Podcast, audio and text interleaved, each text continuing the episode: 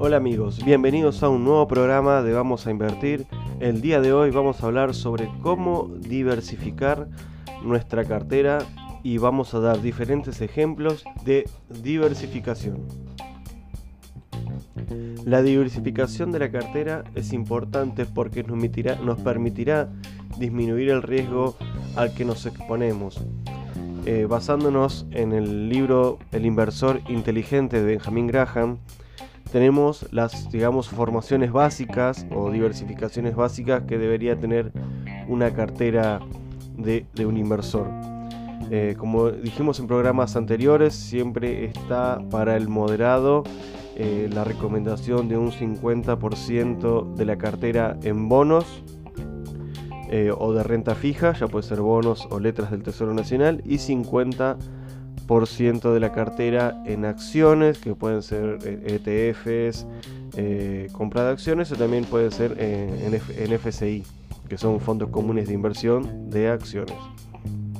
Después está el portfolio agresivo, que son 70% en acciones y un 30% en renta fija, eh, que como decíamos pueden ser bonos o letras del Tesoro Nacional. Y luego está eh, un, más, un perfil más conservador, que es un 70% en bonos o letras del Tesoro Nacional o elementos de renta fija y un 30% en renta variable, que como dijimos sería acciones, ETFs, eh, fondos comunes de inversión. Pero bueno, los tiempos cambian, las crisis cambian y nosotros tenemos que ir adaptándonos a las situaciones.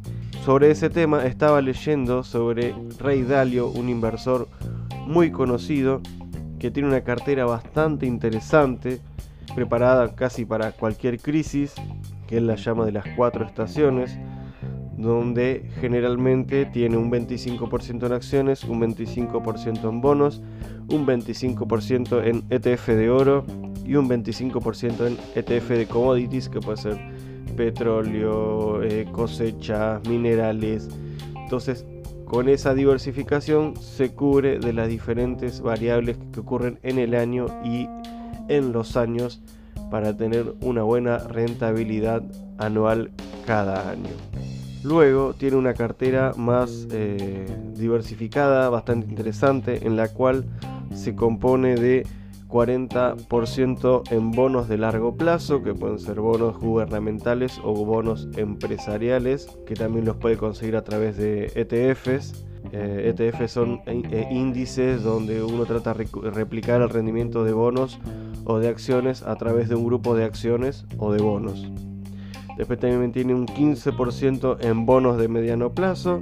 Como dijimos, también pueden ser gubernamentales o empresariales. Tiene un 30% en acciones. Tiene un 7,5% en, en oro, ya sea en futuros o comprando oro o en acciones relacionadas con el oro.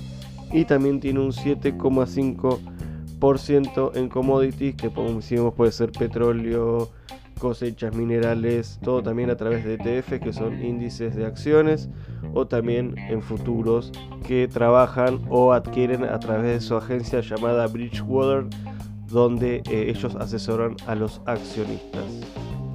Hoy en día, además de diversificar en acciones, lo que es renta variable, nosotros también podemos invertir en criptomonedas. ¿Cuál es el porcentaje que recomendamos para la inversión en criptomonedas? Y más o menos el 10% de tu eh, capital, de tu portfolio.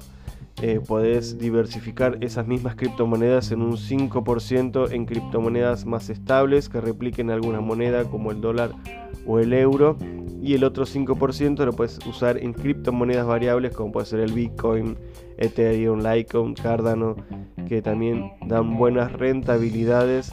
Pero bueno, hay que tener cuidado, hay que tener el stop puesto porque son monedas muy volátiles, pueden subir mucho en un par de meses y bajar también mucho en otro par de meses. Bueno, esto fue el programa de hoy donde hablamos sobre la diversificación de las carteras o portfolios.